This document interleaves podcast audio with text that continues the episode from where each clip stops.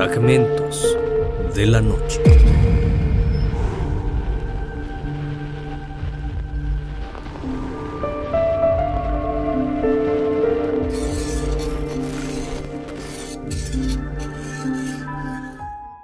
Hola amantes de la noche, bienvenidos a una nueva transmisión de este su canal, Fragmentos de la Noche. Espero que estén pasando un agradable día. Pónganse cómodos, que la función debe comenzar.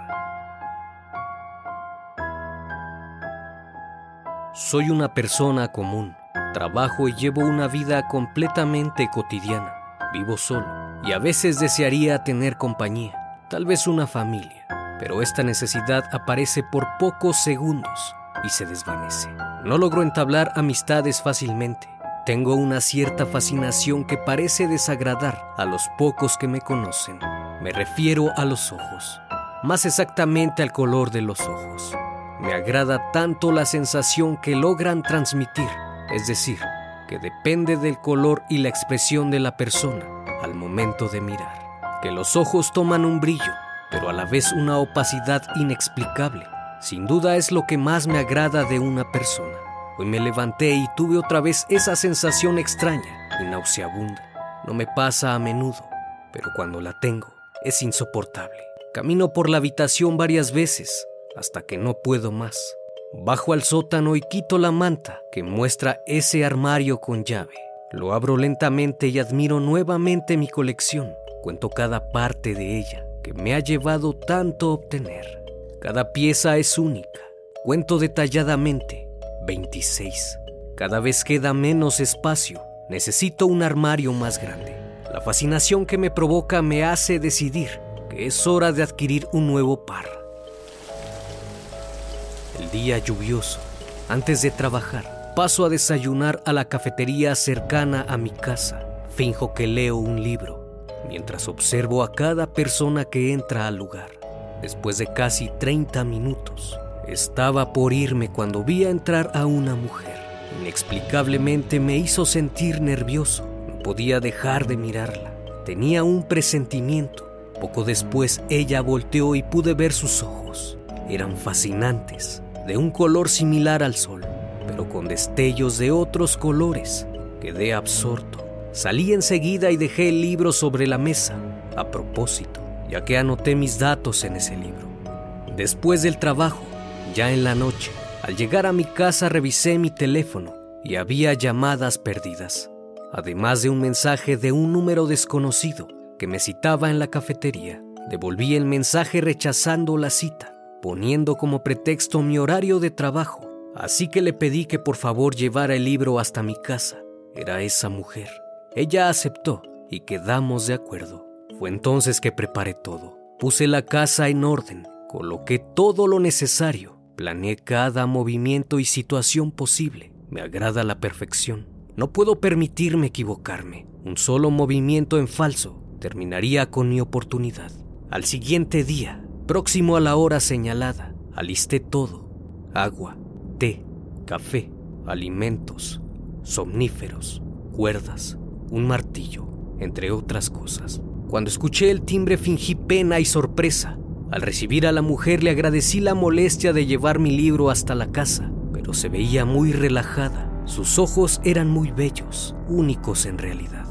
Enseguida se despidió, pero mi insistencia hizo que aceptara quedarse un rato y cenar conmigo. Platicamos un poco acerca de nuestras vidas. Me contó que era madre de un niño, soltera, que trabajaba casi todos los días medio tiempo, que vivía a unos 10 minutos de ahí, que le gustaba mucho cocinar y leer. Al halagar sus ojos, dijo que curiosamente solo ella y su hijo poseían ese color entre toda su familia. Era fascinante. Entre más se emocionaba, más brillaban sus ojos, o eso me parecía. Cada vez sentía más esa sensación en el estómago. No podía dejar de mirar. Las náuseas se mezclaron con la adrenalina, ya que el somnífero tardaba tanto. Me levanté y la golpeé con fuerza. Debía apresurarme antes de arruinar el brillo. La experiencia hizo que lo sacara rápidamente y pudiera colocarlos en el frasco que ya tenía preparado. Llevé a la mujer hasta el sótano, a ese pequeño lugar secreto donde llevo a todos. Ahí atada no podrá hacer nada y en su condición solo será cuestión de tiempo.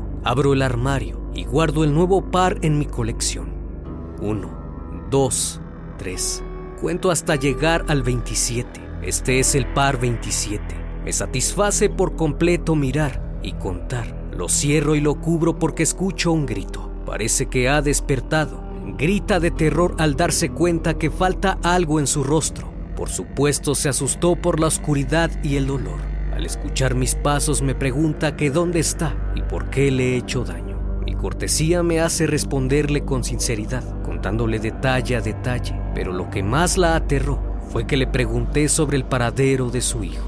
Ella me había afirmado que solo ella y su hijo poseían ese color de ojos, un color único que no me molestaré en buscar en otro lado, pero se negó a hablar, me gritó e incluso me escupió, diciendo que nunca me lo diría. Al recoger su bolsa en mi sala encontré su identificación, así que terminé con ella de inmediato. No la necesitaba más. Limpié todo, dejé el orden habitual, esperé por días, retomando mis actividades para no levantar sospechas.